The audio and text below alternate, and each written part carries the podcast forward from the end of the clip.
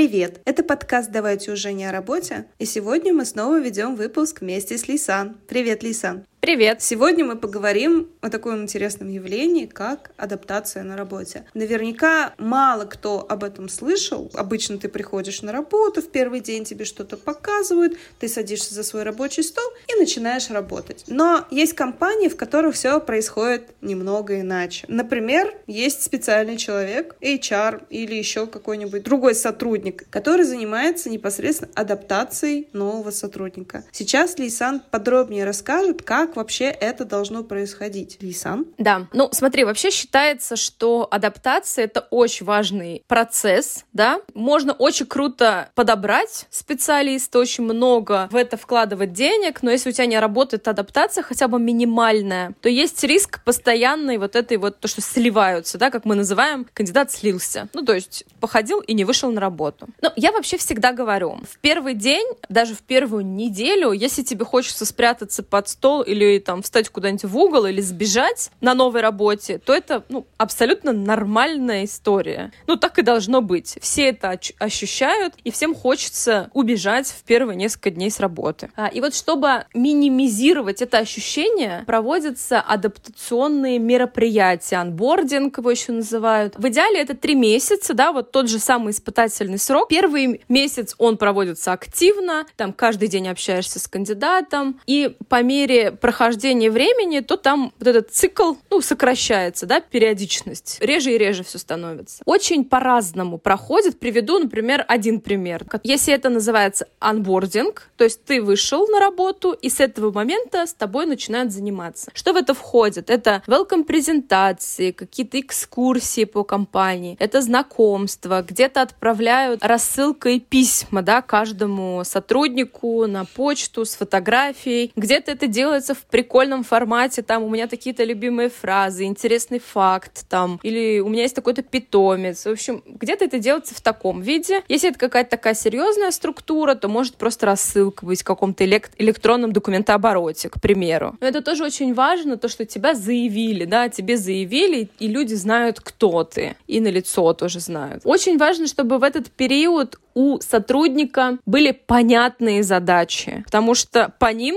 тебя и будут оценивать да, в дальнейшем.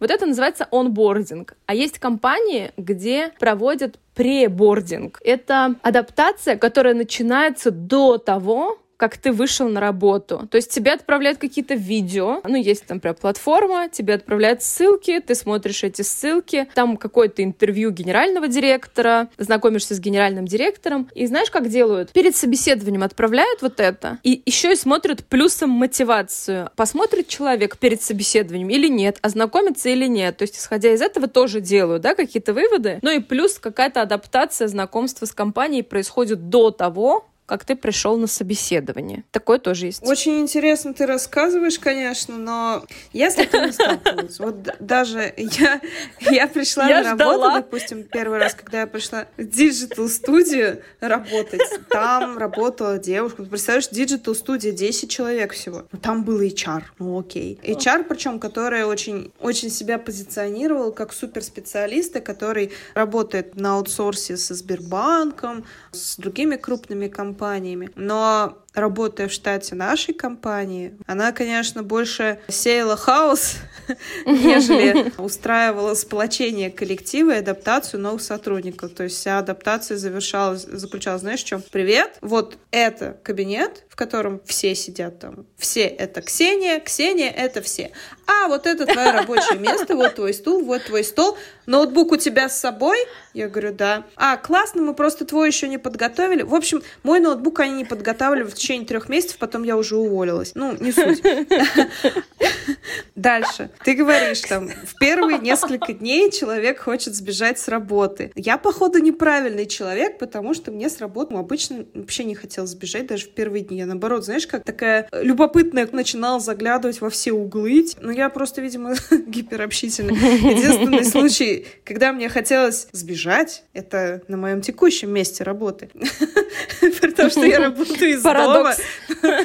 Да, первые три месяца я просто там выла сидела и думала, господи, почему так тяжело? Можно куда-нибудь сбежать? Но адаптация у меня тут была, она была жесткая.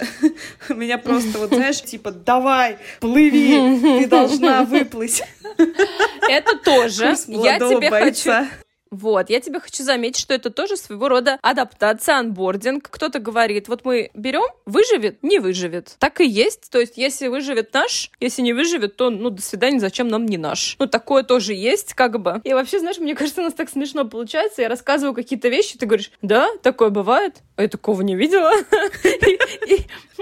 И почти каждая тема. И причем, да, ну, бывает и так, и так. Я тоже работала в компании, где тебе говорят, «Э, выходите на работу, ты приходишь, там никто тебя не встречает, тебе самому надо найти, а кто, кто твой руководитель, а где ты сидишь, а где взять компьютер, а где взять почту. Ну, то есть такой брошенный, да, котенок. И вот это была как раз такая компания, где приживется, не приживется. И знаешь, приживались, и причем среди таких людей, кто прижился, они все такие классные. Вот честно. То есть это люди, которые умеют делать все. Но это же тоже о чем-то говорит, да, про человека. Если его вот так кинули, ну, да. а он выжил. Но это тоже о чем-то про него говорит. То есть его там подстраиваемость, гибкость, умение договориться, да. То есть ты новый сотрудник, а тебе нужно найти человека, который тебе почту сделает. А люди, которые делают почту, они у нас какие?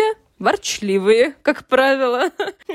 Поэтому, ну, как бы, вот первое испытание прошел, как бы, бойца. Поэтому, ну, тоже своего рода анбординг, просто бывает разный, да. У меня есть пример. В Казани девушка устроилась на работу, и, то есть, как происходило собеседование, она говорит, я туда точно не пойду. Идет на второй, она говорит, ну, я просто схожу, но я туда точно не пойду. Потом вышла, она говорит, ну, ладно, чуть-чуть похожу, а потом точно уволюсь. Сейчас уже, по-моему, шестой месяц пошел, она до сих пор там работает. И знаешь из-за чего? Потому что к ней все ее возражения отрабатывают, понимаешь? То есть там настолько хорошо выстроена система адаптации, собеседований, то есть все настолько профессионально, что она каждый раз подкупается на это. Ну, то есть она пришла, к ней сразу поставили коуча корпоративного, который с ней работает. Она раз в неделю с ней общается, проговаривает какие-то сложности. У нее есть куратор, который проговаривает с ней все это. То есть, понимаешь, да? Ты вырваться оттуда как будто не можешь, даже если хочешь. И вот уже пол полгода проходит, человеку не нравится в компании, не нравится оплата труда, но, но ее настолько обрабатывают, что он до сих пор там. Ну, как бы тоже, видишь? И еще есть такая Слушай, практика... ты когда сказала про отработку возражений, у меня прям вьетнамские флешбеки были, потому что у меня тоже были ситуации, когда я в процессе еще вот этой жесткой, леденящей душу адаптации говорила, я больше не могу, я ухожу. Но мои возражения все просто отрабатывались на ура, а теперь мне все нравится.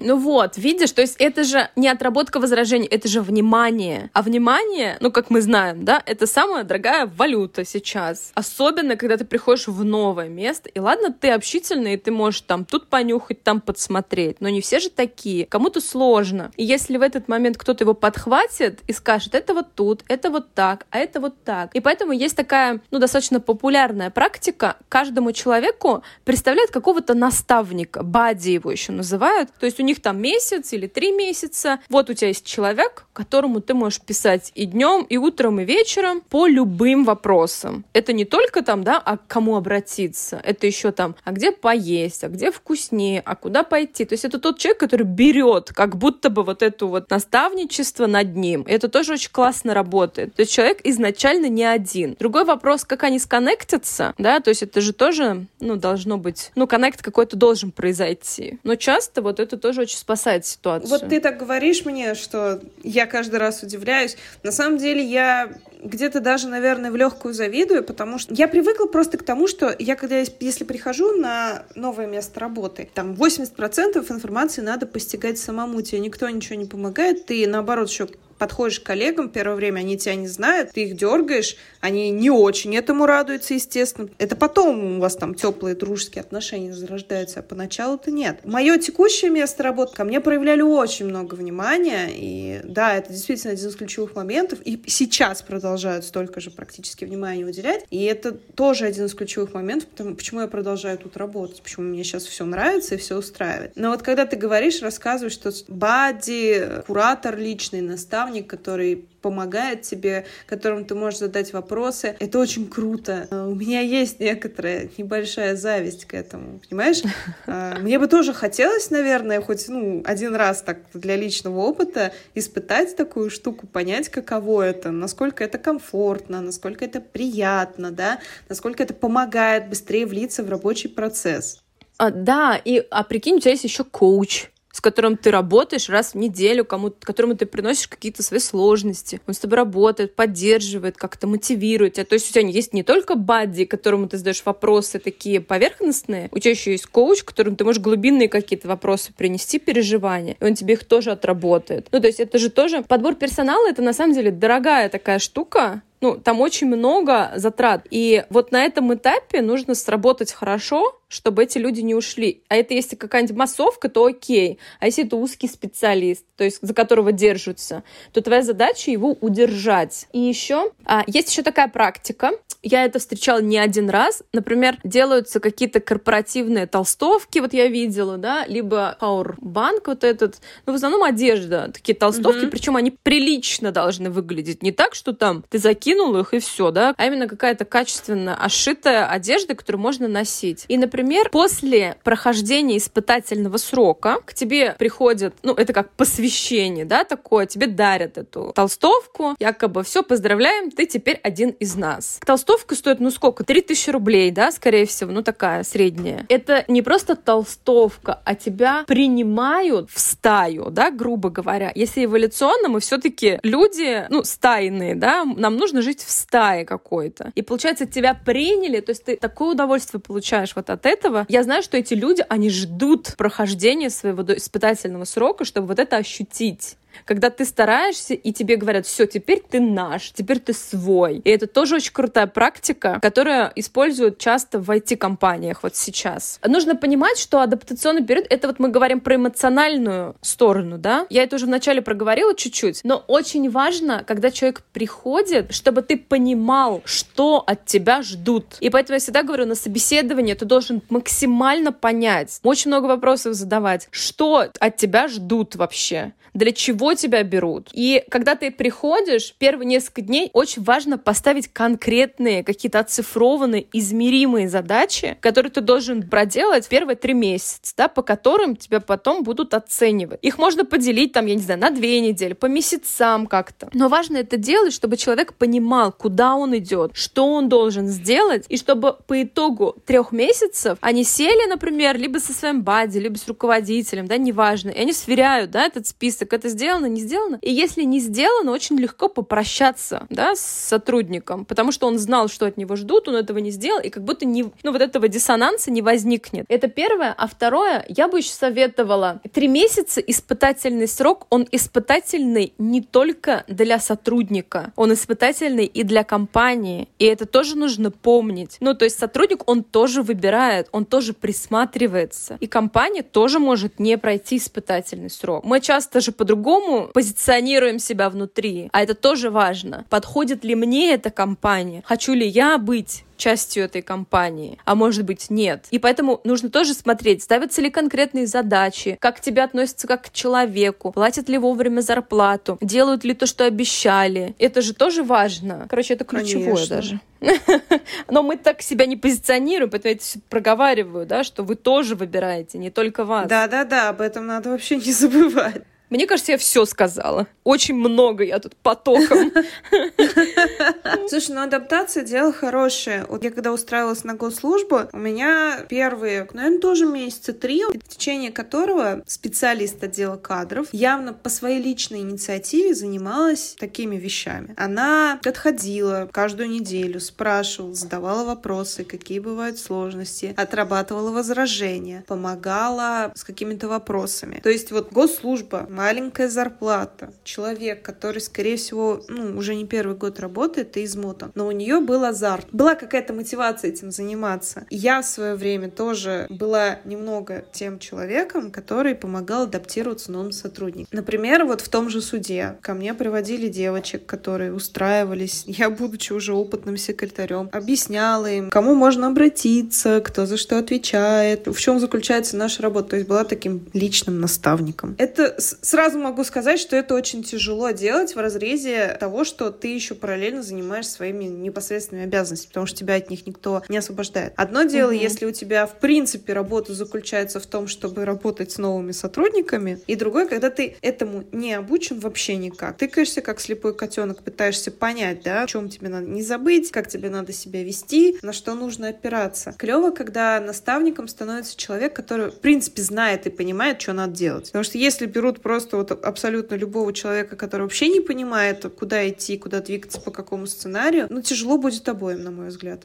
Ну да, конечно. Причем это не так дорого на самом деле, ну и не так сложно представить кого-то. Но это опять-таки, да, зависит от внутренней какой-то корпоративной культуры. И вот ваша задача эти первые три месяца посмотреть, а вам комфортно, а вам вообще-то хорошо, потому что вот эти пресловутые бирюзовые компании, о них, конечно, много говорят, но на самом деле это очень сложно, ну, в них работать, потому что там практически нет критического мышления. То есть это как в семье. В семье очень сложно высказать свое ага. мнение, которое не совпадает совпадает. Это то же самое. А если это компания, представляешь, там 50 человек, ты не можешь высказать свое мнение, которое не совпадает. Ну, об этом еще можно долго говорить. Да, просто эту сторону бирюзовых компаний никто не рассматривает. Все рассматривают бирюзовую компанию, вау, круто, мы тоже хотим быть бирюзовыми. Ну, как бы, а вы рассматриваете все стороны или только одну? А вот другая сторона там такая. Результативность ниже у бирюзовых компаний это сто процентов. Вот, но это мы уже ушли в другую тему немножко. Мы можем плавать, как рыб. В общем, что я хочу сказать в завершении? Адаптация сто процентов это прикольно в плане, ну вот как мне кажется, когда проходит адаптация, человек может намного быстрее включиться в рабочий режим. А когда человеку да. приходится разбираться совсем самому, я вот по своему опыту могу сказать, это очень долго, это прям растягивает. Сколько бы у тебя не было рвения, ты просто один, тыкаясь везде, вот сколько бы у тебя не было этого самого запала, тебе все равно будет тяжело. Ну и еще, знаешь, я бы провела аналогию со стресс-интервью,